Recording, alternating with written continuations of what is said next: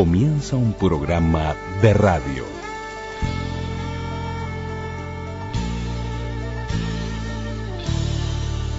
Un programa de radio. programa de radio. Radioactividades. Radioactividades.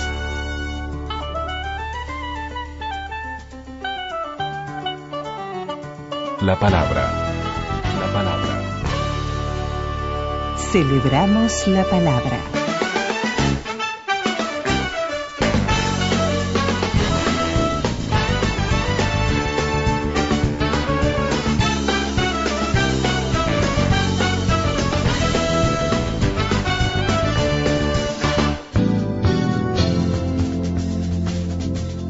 Y comenzamos el programa de sábado Pablo Pinocho Rutín. Las aves me contaron que algún día hubo una vez que al viento preguntaron ¿Cómo es que te moves? ¿En dónde te escondes? Porque las cosas pasan siempre y cuando vos querés. La espuma de las olas dando besos a mis pies me abraza el horizonte. Desde el atardecer ¿Qué tal, amigas y amigos de Radio Uruguay? En las radios públicas comenzamos con Pablo Pinocho Rutín en este Abrígame, con música uruguaya. Le damos la bienvenida a los 1050 de onda media, 94.7 frecuencia modulada, 1290 kilohercios también de la onda media, emisoras de Montevideo, más toda la red de emisoras públicas, de radios públicas, las FM del interior. Aquí estamos con Luis Ignacio Moreira Lula, por aquí Daniel Ayala, quienes hacemos radioactividades, les enviamos un gran abrazo. Y en una semana eh, especial de, pérdidas, eh, bueno, en, un primer momento se ve la- el fallecimiento de Julio Agüero, eh, un relator del interior de Maldonado, de muchísima trayectoria, muy querido también. Y, a las horas, también por, por COVID, falleció un, un amigo aquí del Sodre, don Juan José Serrés, por, bueno, veintipico de años trabajando acá en el instituto, director del, del Museo del Sodre, eh, alguien con, con quien teníamos siempre diálogo, con, bueno, naturalmente él se jubiló, se retiró, pero siguió muy activo y, y siempre fue un referente en esto de la comunicación, como docente, eh, como periodista. Bueno, en realidad le enviamos un enorme abrazo a todos los ex compañeros, a los amigos y a la familia, en especial de Juan José Serrés, de parte de, de Radioactividades, de quienes hacemos este programa. Y hoy lo vamos a tener eh, desde su voz y desde su recuerdo, eh, a un tipo muy, muy, querible y querido. lo recordamos muy especialmente en los pasillos así de, de, de Sarandí Misiones. Así que momento complicado que estamos viviendo con esto de los fallecimientos, pero en particular eh, gente querida, además gente de, los medios, ¿no? gente de, de la radio como Juan José Serrés.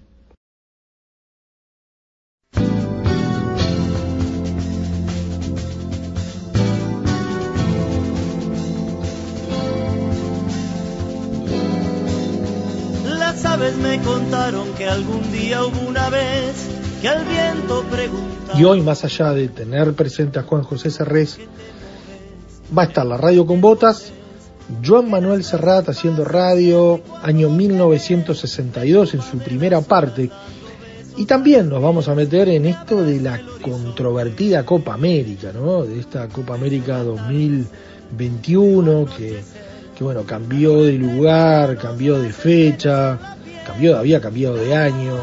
Bueno, en realidad se, va a jugar o se juega igual. Uruguay debuta el viernes 18 de junio con Argentina. Mucha incertidumbre, pero acá vamos a la historia y vamos a acudir a los testimonios de Alfredo Chandi, de Raúl Barbero, que nos hablan de aquellas Copas América. El 9 de julio de, de 1916 se fundó la Confederación Sudamericana de Fútbol, lo que hoy es la Conmebol, y ese año comenzó la disputa de los torneos sudamericanos de fútbol, ¿no? lo que después pasó a ser la Copa América. Y ese primer torneo, que fue en, en Buenos Aires, tuvo Argentina, Brasil, a Chile y Uruguay, ganó Uruguay, eh, como les decíamos, se, jugó en la Argentina, Uruguay le ganó a Chile, le ganó a Brasil, incluso hay una anécdota de esa Copa de 1916 que Chile protestó por la inclusión de dos africanos, eso, esto entre comillas, Juan Delgado e Isabelino Gradín, eh, que naturalmente no se dio lugar, ¿no? Eh, y, bueno, la final fue en la cancha de Racing con un 0 a 0 que, que logró Uruguay salir campeón, incluso al otro año, en 1917, se jugó en Montevideo y también volvió a ganar Uruguay. La final fue con Argentina. Así que de esas historias nos van a contar, de esas historias de la Copa América, de esa Copa América que Uruguay ganó en 15 oportunidades y sigue siendo el país que más las ganó en, la historia de este torneo. Eh, el torneo más antiguo, 104 años, cumple el 2 de julio próximo 105 años. Entonces Uruguay con 15, Argentina con 14, Brasil con 9. Y bueno, en esta Copa América tan atípica, tan especial, en un momento tan particular que vivimos, se hace igual. Eh, quedará en la historia seguramente también por, por esa, esa doble faceta eh, que, que, va a tener. Eh, y, en un Brasil conmovido, conmocionado, que, implica también todo un agregado a, lo que es el fútbol o, bueno, en definitiva, el fútbol a pesar de todo funciona y a pesar de los pesares. Por eso traíamos acá la historia. Esa no tiene ninguna polémica. Además marcaba y marcó esos principios bien celestes. Principios sin final, eterno recordar, amores van y vienen. Dame querer,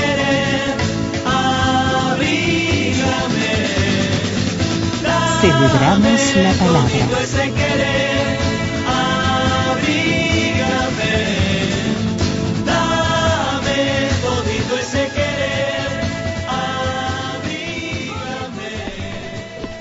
Podcast. Radioactividades. Programas DX. Spotify. Anchor.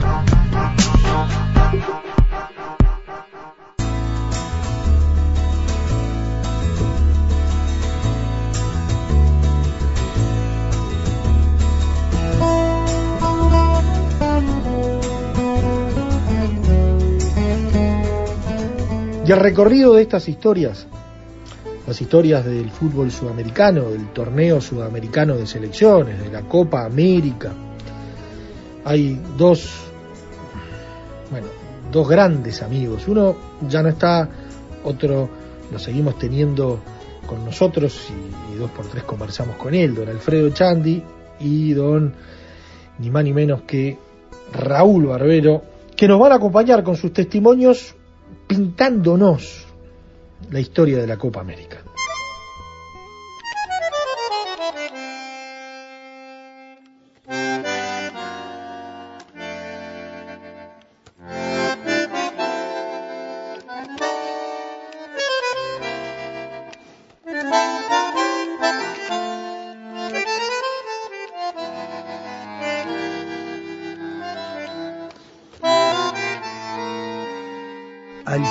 Echandi y una anécdota con el golero Roberto Cheri.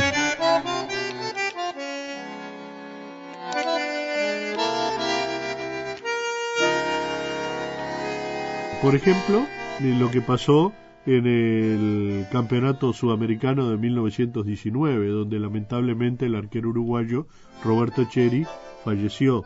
Tenía una hernia, se le estranguló en un partido, lo internaron y falleció. Entonces, eh, cuando terminó el campeonato, Uruguay tenía pactado jugar contra Brasil por la Copa Río Branco. Pero ante, ante ese hecho decidieron no jugar ese partido y volver con el cuerpo de Cheri hacia Montevideo. Eh, entonces, eh, Argentina se ofrece a representar a Uruguay en ese partido. Y entonces juegan ese partido Argentina y Brasil. Pero Argentina representando a Uruguay con la camiseta celeste. y Brasil juega con la camiseta de Peñarol, porque Roberto Cheri era jugador de Peñarol. Entonces juegan el partido, termina 3 a 3 y la recaudación de ese encuentro se la mandan a la familia Cheri. Es increíble. El fútbol de otros tiempos. Cuentan que en Asasi, eh, cuando hubo un sorteo antes del partido con Francia por los Juegos Olímpicos del 24, dijo antes del sorteo, porque uno de los dos tenía que cambiar de camiseta, si le toca a Uruguay cambiar de camiseta va a jugar con la de Argentina para devolver aquel gesto que habían tenido los albicelestes. No fue necesario. Ganó el sorteo y Uruguay jugó de celeste. Pero marca de alguna manera lo que eran aquellos hombres de, esa época, ¿no? Y los gestos que se daban en una cancha de fútbol. En el año 1917 jugaban Uruguay y Argentina para definir el campeonato sudamericano que se jugó acá en Montevideo. Y se lesiona el arquero Saporiti en un choque con un delantero rival y tiene que abandonar la cancha. Y no había cambios. Y pasa Varela como arquero en Uruguay, que era un jugador de campo. Y Uruguay se clasifica campeón con un jugador de campo en el arco. Pero ante esa circunstancia, viene el capitán argentino y le dice al capitán uruguayo, ofrecemos que se vaya también de la cancha el jugador que chocó con Saporiti y que provocó la lesión. Y el capitán uruguayo le dice, de ninguna manera, porque no tuvo intención. Entonces debe permanecer en el terreno.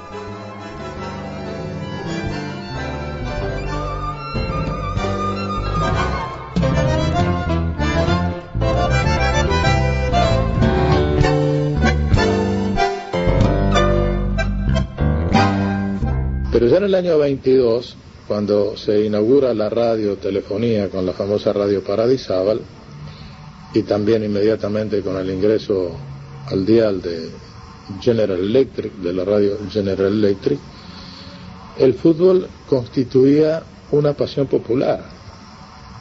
¿Por qué? Porque los enfrentamientos, sobre todo entre los equipos sudamericanos, como consecuencia de la creación de la Confederación Sudamericana de Fútbol y, consiguientemente, de la instauración del Campeonato Sudamericano y la creación de la Copa América, determinaba que eh, las confrontaciones entre los países, sobre todo del Atlántico, con la anexión de Chile, fueran muy frecuentes, muy habituales, y se estableciera, que ya venía desde años anteriores, casi diría desde principios de siglo, una especie de compromiso formal de uruguayos y argentinos para llegar siempre a las finales de los campeonatos. Cuando se funda la Confederación Sudamericana de Fútbol, en el año 1916, durante el transcurso del primer campeonato sudamericano, que se llamó Campeonato Sudamericano Extra, porque la Copa en sí recién empezó a disputarse en el 17, el hombre que funda esa confederación es justamente un hombre de medios. Es el que luego va a fundar el diario La Mañana, don Héctor Rivadavia Gómez, un individuo de gran talento y sobre todo de gran pupila, que sacó como conclusión positiva de una gran derrota que sufrió el fútbol uruguayo frente a un combinado argentino en el año 10, que perdió por 4 a 1, que de esa cosa aparentemente exclusivamente competitiva, podía sacarse un saldo fraterno de hermandad continental muy interesante.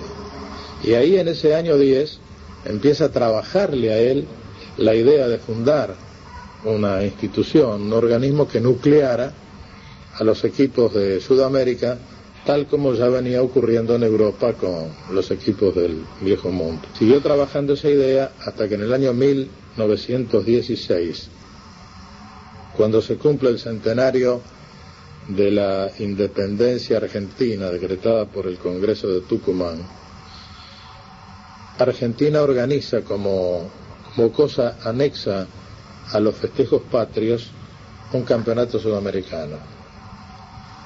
Y ahí entonces es que germina la idea de, don Héctor R. Gómez, se funda la Confederación.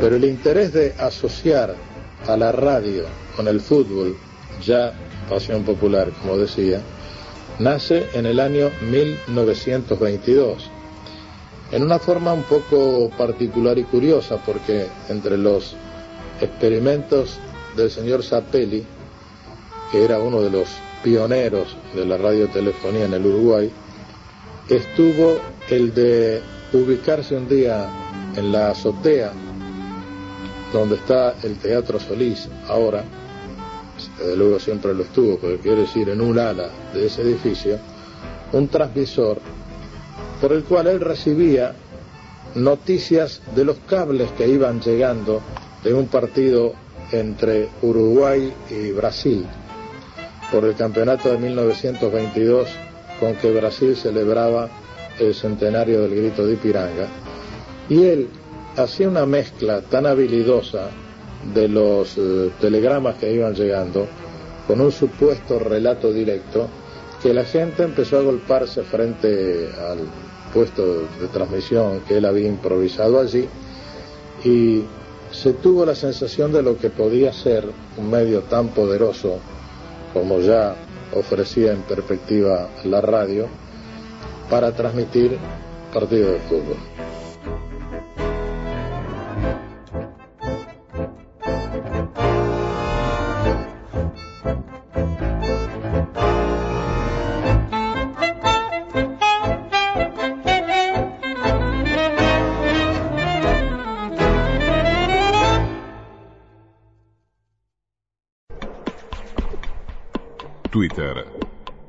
Twitter. Arroba reactividades. Arroba reactividades.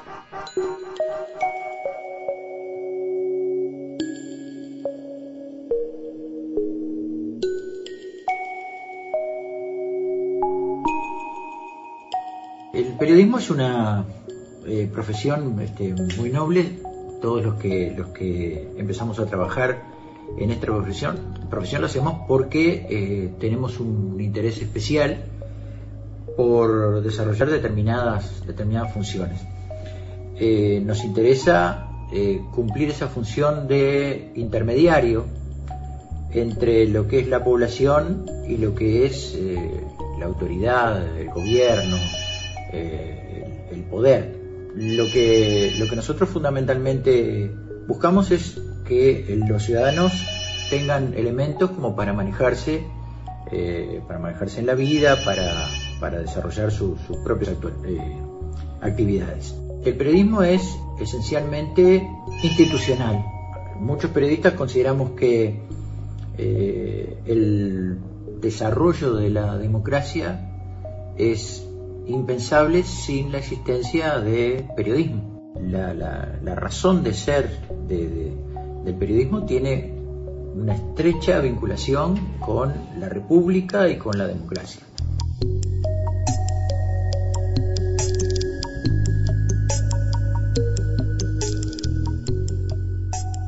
Y ahora es tiempo de tener presente a un amigo de radioactividades, un ex compañero del SODRE, de este instituto, don Juan José Cerrés, periodista, comunicador, docente, por más de 25 años funcionario del SODRE y que estuvo a cargo eh, por mucho tiempo la dirección del Museo de la Palabra del SODRE, docente eh, de la Cátedra de Periodismo de la UTU, eh, también de la Universidad ORT, trabajó por, por 30 años o por más de 30 años como cronista parlamentario y en casa de gobierno, con varias casas radiales, recordamos muy especialmente lo de CX36 Centenario, sus últimos tiempos, desde el primero de marzo eh, del, año pasado, comenzó a trabajar en, Radio Fénix con su programa Diálogo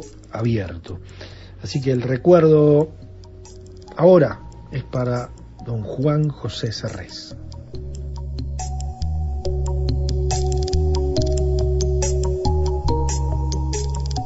Hay una cuestión muy, clara de que desde el momento en que nuestro país establece que el voto es obligatorio, para poder ejercer el voto se tiene que tener información. Por lo tanto, el ciudadano tiene no solamente el derecho a estar informado, sino también tiene la obligación de informarse. Y ese, esa tarea de, facilitarle al ciudadano la, información la debemos cumplir los periodistas, que además eh, tenemos que complementar otras áreas de, la actividad en una sociedad organizada. Eh, por ejemplo, la, educación formal cumple determinadas, eh, determinadas funciones, pero hay algunos capítulos de la información formal que quedan sin desarrollarse. Por ejemplo, en lo que hace a la geografía. Aprendemos la geografía tal como está planteada al momento que hacemos eh, un curso. Pero terminado ese, proceso, la vida sigue, los países cambian sus fronteras, los países eh, cambian de gobiernos, cambian el tipo de producción, cambian los, eh, intereses este, económicos, políticos, geopolíticos de cada país. Eh, toda esa información que no se obtuvo porque no era el tiempo en el momento en que se hizo un curso, la tiene que seguir proporcionando la prensa y, y los periodistas preparados en los nuevos elementos que van apareciendo. Es decir, que la, el periodista permanentemente se tiene que actualizar eh, y tiene que eh, ser, digamos, este, muy atento a, aportar a tiempo a los ciudadanos toda esa información que va, que va obteniendo.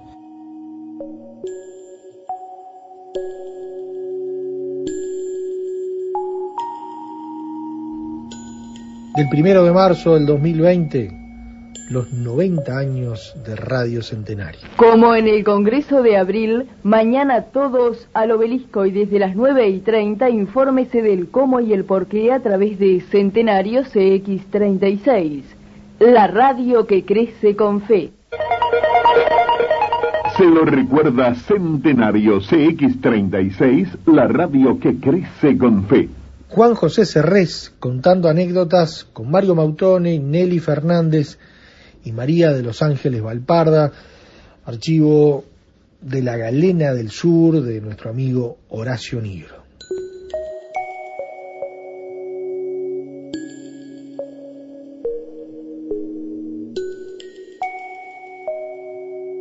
Mario, tenemos que hacer un libro de las anécdotas, porque las que tenemos nosotros con, contigo, por ejemplo, las que a veces yo cuento del Palacio Legislativo, uh. cuando, teníamos que hacer transmisiones clandestinas desde el Palacio Legislativo en democracia. ¿Te acordás? ¿Te acordás? Yo le comentaba el otro día que la primera transmisión eh. que se hizo de la Asamblea General, que fue la primera Asamblea General, ¿Lo hicieron ustedes? Sí, eh, bueno, resulta que la línea la instalaron ahí en la bancada de prensa, en el mismo, eh, digamos, sala de, la Asamblea General. Ah. Y estábamos parados ahí, transmitíamos. Y claro, hablábamos con voz alta. Claro. Y el doctor Enrique Tario nos miraba con una cara. Nos corrían los sugieres. Sí, y, nos mandó un ujier, dice, no se puede transmitir en directo, porque no había referencia a transmisión en directo. Impresionante eso. En aquella época no había transmisión en directo, era la primera. seguro, nos pasó lo mismo con, con Marquesano, tardamos con en, que se nos autorizara. Íbamos a los despachos de algunos legisladores conocidos y hacíamos con los cocodrilos pasábamos las grabaciones, grabábamos en la cámara y pasábamos después por el cocodrilo.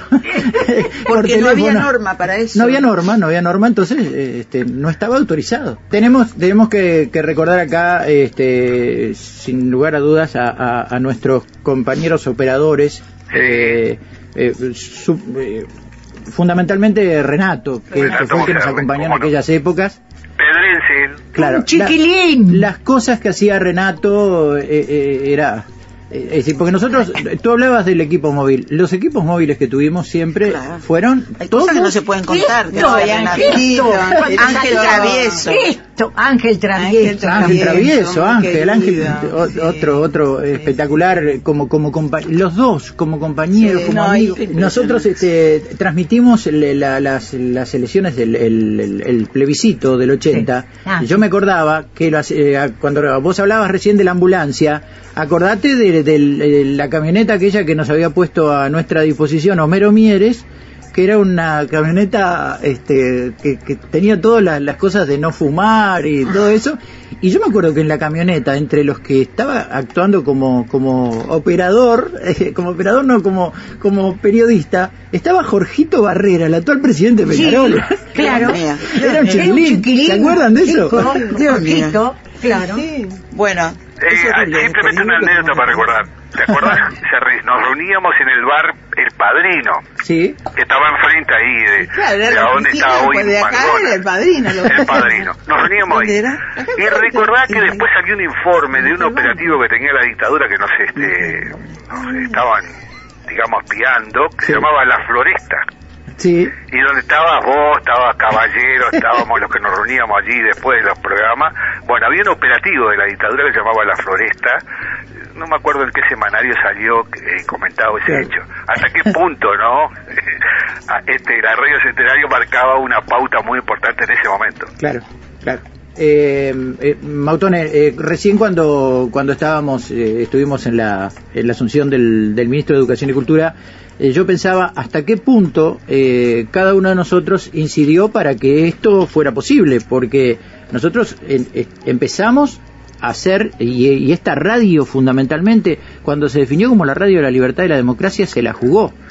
Y, y, y- y cada uno de nosotros y una cantidad de amigos, este, ayer estaba hablando con Benelli, que, eh, hacía años que no lo, Benelli. con Ricardo, hacía años que no hablábamos y, y estábamos hablando y me, y me decía, ¿te acordás quiénes éramos cada uno de nosotros? En ese momento, en el momento era CX30 y Sí, sí, claro. CX36, que iban iban paralelas CX30 a la cabeza Sí, y, claro. y, y- y nosotros. Claro, nosotros tuvimos una Este- época en la cual entrábamos de mañana y entrábamos a cualquier programa y, y, y- y formábamos, así como entré yo hoy acá, eh, en- Sí. eh, tuvimos una época en la cual entrábamos al programa de Castillo. ¿eh? Claro, Eh, sí, sí. eh, Estaba Lopecito también. ¿Cómo? Lopecito. Lopecito, claro, Juan Lopecito. Carlos. Juan Carlos trabajó conmigo en Radiovisión. Radiovisión.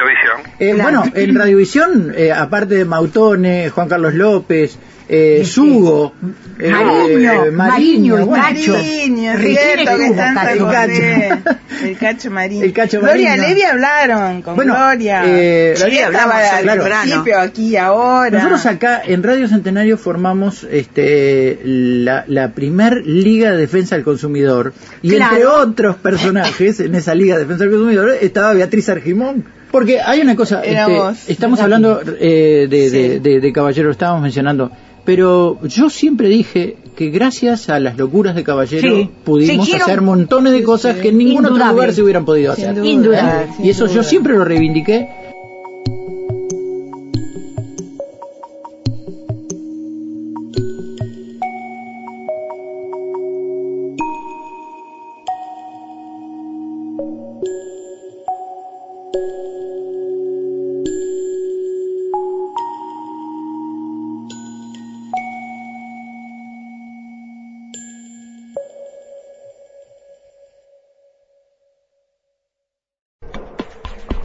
En Facebook, Radioactividades. Radioactividades.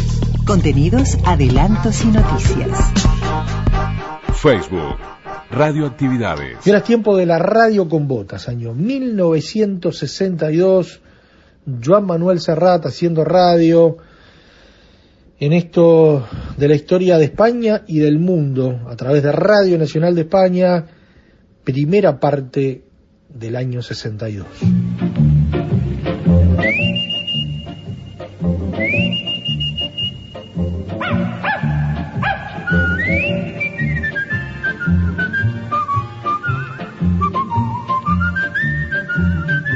Radio Nacional de España y Taller 83 presentan La radio con botas. una serie radiofónica original de Joan Manuel Serrat.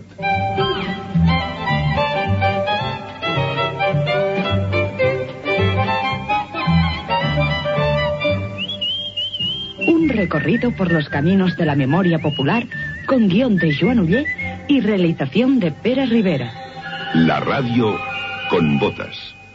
Müzik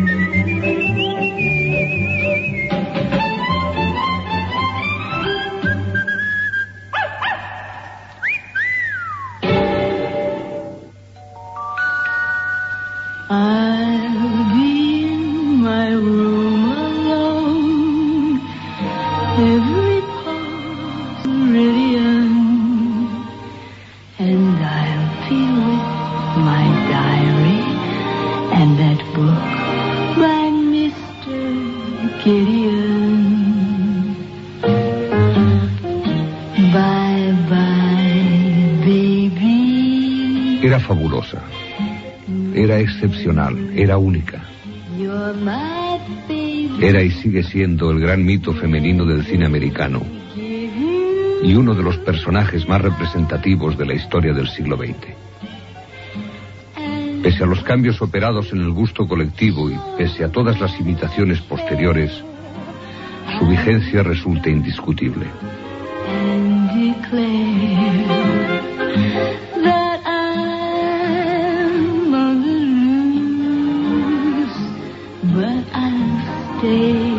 Con tantos años transcurridos, Marilyn es la figura cinematográfica que más ríos de tinta ha hecho correr. Poetas, novelistas, ensayistas, cantautores, todos la han tomado como eje de algún lamento literario. E incluso la crítica, la crítica que en vida la destrozó, ha llegado a reconsiderarla como una excelente actriz de comedia.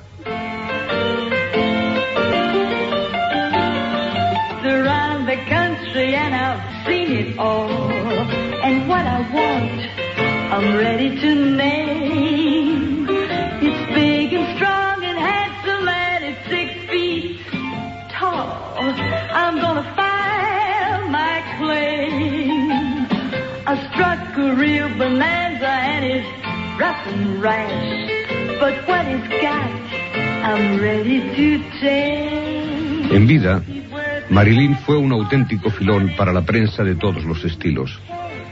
Cualquiera de sus actos, cualquier declaración se convertían en noticia permanente. Y al final obsequió a los periodistas del futuro con aquel suicidio histórico, en quien muchos han querido ver un testimonio de las capacidades destructivas del Star System. Todas las ideologías, todos los credos se apoyaron en su dramático desenlace para desempolvar sus sermones y sus moralejas. Incluso Pravda y los observadores romanos tomaron cartas en el asunto. Los amantes del cine nos limitamos a llorar, sin más. Había muerto una diosa, una compañera, un primer amor.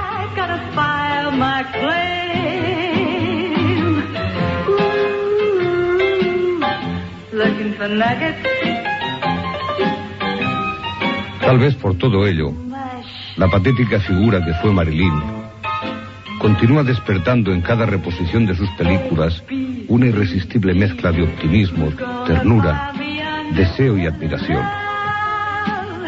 Cuando en Niágara aparece contoneándose dentro de su provocativo vestido rojo, los ojos del espectador moderno continúan cautivados. Y es que el secreto de Marilyn es el secreto del cine. Sus detractores hablaron a menudo de imperfecciones en su físico, pero el erotismo de Marilyn arrollaba. Arrollaba a despecho de cualquier imperfección. Sus labios se convirtieron en un reclamo tan importante como el desnudo más osado. Su sonrisa fue la extraversión del deseo. Jamás nadie se preguntó si Marilyn fue la mujer más bella del mundo pero sí fue indiscutiblemente la más volcánica. La búsqueda del respeto fue una constante en la vida de Marilyn, una meta jamás alcanzada. En un momento determinado de su vida, cuando se casó con el dramaturgo Arthur Miller, le entró con loable violencia el virus de la intelectualidad. Declaró que su sueño era interpretar la Grushenka de los hermanos Karamazov papel perfecto para sus nuevas aspiraciones. Pero la Metro tuvo miedo y se lo confió a María Schell, actriz alemán gran prestigio en aquellos años. Cuando Marilyn se suicidó, un 5 de agosto de 1962, el mundo descubrió con horror que detrás de su esplendorosa sonrisa se escondía una soledad alucinante. Desde entonces, su prestigio no ha hecho sino crecer. Ha pasado de ser una hembra deseada a un personaje entrañable. El único mito del cine al que nadie ha conseguido superar.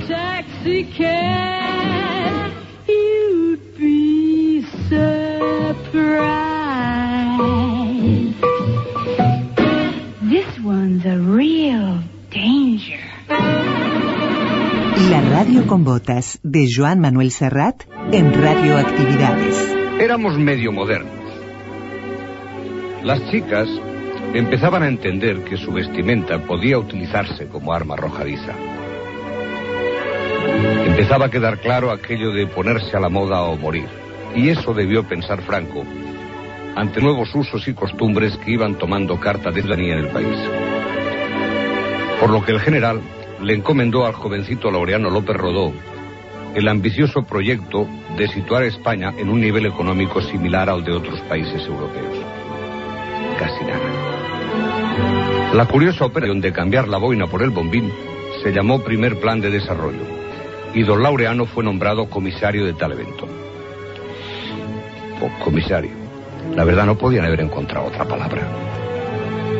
Un plan de desarrollo bien concebido es un desafío a esas viejas fatalidades que se llaman miseria e ignorancia.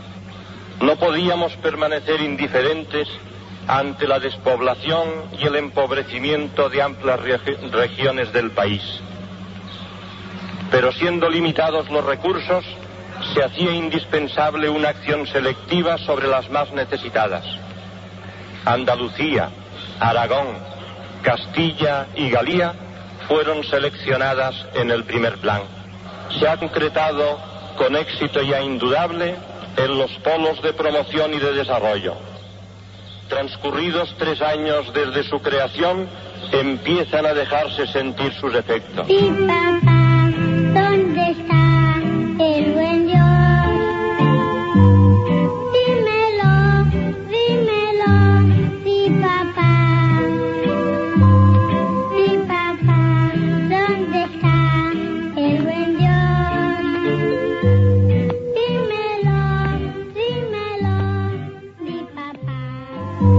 ¿Dónde estaba el buen Dios de los años 60? Sí, papá. Pues muy probablemente estuviese en todas partes, como está mandado. Estaría ensayando con los Beatles en algún húmedo subterráneo de Liverpool. O quizá embarcado con los primeros marines enviados al Vietnam. Seguro que Dios estaba en la Fundación de Amnistía Internacional como oyente. O viendo Jules de Jim, aquella historia de amor a seis manos en los primeros cines de arte y ensayo. O mirando cómo los americanos ponían en órbita a John Glenn, su primer astronauta. O tal vez Dios estaba dejando caer su brazo amigo sobre los hombros de las víctimas de la talidomida. La talidomida, ampliamente utilizada como sedante, originaba terribles malformaciones fetales cuando la madre lo consumía durante los primeros meses del embarazo. Cuando se descubrió, solo en Europa Central ya se habían registrado 2.000 casos de niños deformes. Dios estaba en todas partes, aunque a veces se le echaba en falta. Si en enero las lluvias se habían asolado las provincias de Valencia, Jaén, Zamora, Valladolid, Huelva y Ciudad Real, en septiembre le tocó el turno a Cataluña. catalanes y españoles todos aquí congregados. He venido a visitaros, a recorrer, los pueblos afectados por esta gran tragedia y a traeros el saludo y el corazón de España.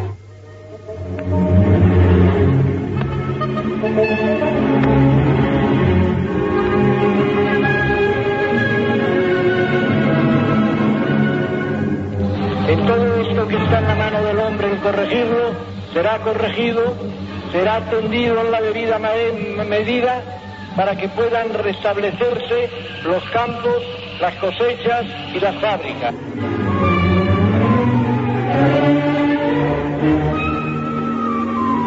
Un violento temporal de lluvias y el posterior desbordamiento de los ríos sembraron la muerte y el desastre en la barcelonesa comarca del Vallés, sobre todo en las localidades de Tarrasa, de Sabadell y de Rubí.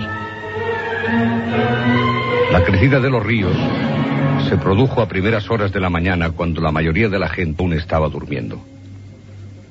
Arrastró casas y chabolas, y enseres, y personas, en su mayoría inmigrantes, instalados en aquella zona industrial. El ángel de la muerte se cobró más de 700 vidas a su paso por el Valles. Señores, con nuestro micrófono de mano portátil, con un cable muy largo de extensión, estamos saliendo ahora al vestíbulo de la calle de Caspe, de su casa de Radio Barcelona. Hay aquí un cordón, un cordón de la Guardia Urbana, otro cordón impresionante de Boy Scouts, y lo que es más importante todavía, está el cordón inmenso, amplísimo de cientos y cientos de seres que están aquí esperando para traer su donativo, para hacer sus aportaciones una tras otra y que llevan horas y horas esperando y muchos de ellos no han podido todavía llegar. Yo quería salir aquí solamente para verles. Déjenme que me acerque, por favor, aparten esos cordones. Yo quiero verles y hablar con ellos. Quiero verles y hablar con ustedes y darles las gracias por su paciencia y por su generosidad. No me lo dé a mí. Por aquí por favor. Un recibo enseguida, mil pesetas a este señor. Atención, muchísimas gracias a todos. Dios les pague lo bien que se están portando. Y a usted también, señora, perdón. Vamos a ver, señora, muchas gracias por haber venido. Muchas gracias a todos por los donativos que nos están trayendo. Quiero decirles que en Radio Barcelona estamos todos sinceramente conmovidos por estas demostraciones. Muchas gracias a todos, de todo corazón. Las emisoras de radio de Cataluña pusieron en marcha todas las posibilidades que ofrecía el medio, como sistema de información y ayuda. Y una vez más, la radio se mojó el culo y llegó donde no llegaba el Estado. Entre todos aquellos gestos destacó la Operación Dinero de Joaquín Soler Serrano, que desde el vestíbulo de Radio Barcelona animaba a la gente a colaborar. Peseta sobre peseta, traídas así, haciendo cola, aguardando, esperando, de una manera verdaderamente tenaz y arrolladora, hemos sobrepasado hace 10 minutos los 20 millones de pesetas. 20 millones de pesetas ha entregado Barcelona para los damnificados de Barcelona. 20 millones de Barcelona para sus hermanos. 20 millones de España con los que Barcelona está batiendo todos sus propios récords de días anteriores. Gracias, gracias, hermanos barceloneses hermanos de toda Barcelona, por esta colaboración que no puede ser descrita con palabras y la ovación que ha estallado en la calle de Caspe y en todas las calles adyacentes, en el vestíbulo de la editora y en el estudio y en todas las evidencias, es el mejor síntoma, el más elocuente y el más expresivo de esta operación fabulosa.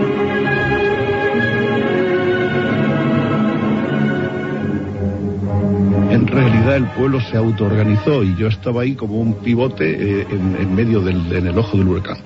Pero cuando me decían de terraza, tenemos necesidad de mantas y de pan y de leche, y aquí no hay nada para comer ni para beber, y, y la gente se muere de frío y no hay nada con qué abrigarles, sino dónde ponerlos a medida que pedían enfermeras y médicos y no sé qué, nosotros empezamos a pedirlo y la gente vino a la calle Caspe número 6 y trajo de todo lo que se pidió con creces y sobrando de todo.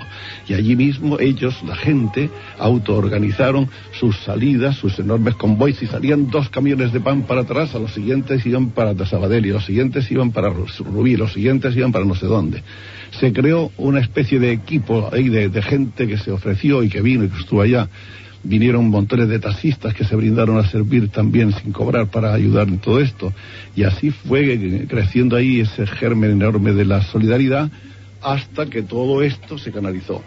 Pero cuando llegaron las autoridades, pues esto les desbordó. Había un millón de personas rodeando toda la plaza de Cataluña, toda la manzana de la calle de Caspe, y no se podía ni entrar, todo el mundo quería venir, todo el mundo quería traer un donativo.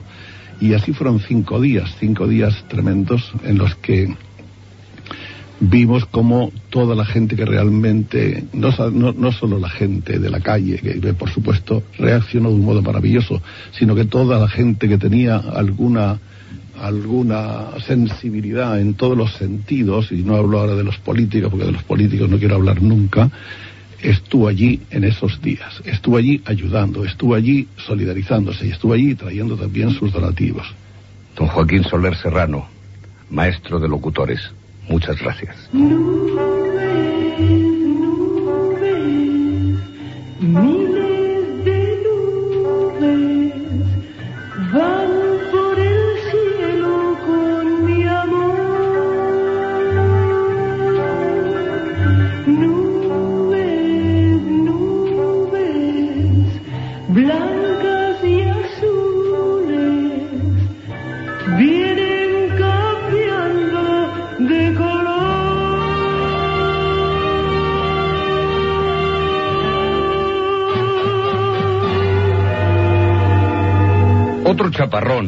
Este de signo mucho menos trágico, descargó su furia sobre Barcelona en 1962, por obra y gracia de esta canción que acaban de escuchar, Nubes de Colores, de Augusto Alguero, a la que se dio por vencedora en el cuarto Festival de la Canción del Mediterráneo. Resulta que los premios se concedían a partir de las votaciones del público presente. Ya saben, aquello de un papelito, un voto. Un papelito, un voto. Pero a la hora del recuento aparecieron más papelitos de voto que espectadores había para votar. Y ahí se montó Cristo. Oficiaba de presentador el señor Federico Gallo. Para mí, personalmente, como profesional del micrófono y de la cámara, tuvo un momento realmente esplendoroso, desagradable, que ahora, claro, al cabo de los años se puede contar con cierta risa, pero que en aquel momento, pues fue un pequeño escandalito. Fue, no recuerdo, de los cuatro o cinco primeros festivales, cuando eh, se presentó una canción de la que era autor Augusto Alguero y que se llamaba, y toco madera, Nubes de Colores. Muy bien, llega la última, el último momento, se dan las votaciones, yo estaba ajeno por completo y era un profesional allí que leía los votos que me daban y doy como vencedora la canción Nubes de Colores. El escándalo que se armó en el Palacio de los Deportes de Barcelona es mayúsculo. Aún pasado el tiempo, eh, eran 12 o 14 mil personas el aforo que tenía el Palacio de los Deportes, fue, y esto es un, un comentario paralelo, la vez primera que se vio entrar los grises en un recinto.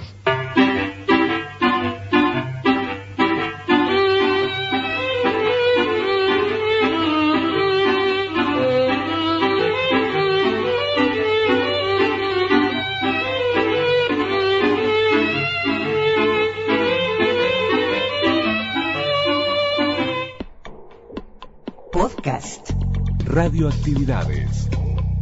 Programas DX. Spotify. Anchor.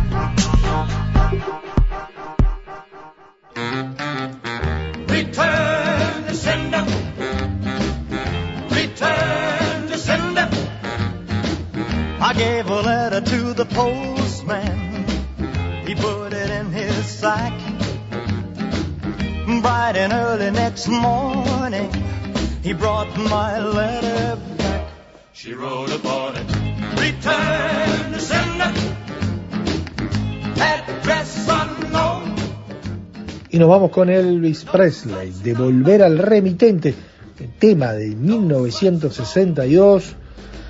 Y comenzamos con Pinocho Rutén, bueno, y ahora nos vamos con Elvis Presley. Y en esta mezcla que hay y que hubo en el día de hoy, desde, bueno, por allí el recuerdo con José Serrés, con su trayectoria y su voz, eh, la Copa América, tuvimos a, a Raúl Barbero, a Alfredo Echandi, eh, está Serrat, estuvo Serrat, y bueno, esa mezcla es la que nos caracteriza, no sé si por lo bueno, pero sí por lo extraño a veces, y bueno, mañana también tendremos de esas mezclas preciosas, por lo menos para nosotros, y la posibilidad de seguir escuchando a Diego Ríos, a Diego de la Escucha, que mm, bueno, nos continúa hablando de todo su periplo radial, Océano, eh, en sus dos etapas, y por supuesto ya le recomendamos, eh, en realidad salió ayer, pero para el próximo viernes, once y media, en eh, CX8 Radio Sarandí, dicho así en la vieja usanza, eh, está siempre a las once y media las cosas en su sitio Diego de la Escucha.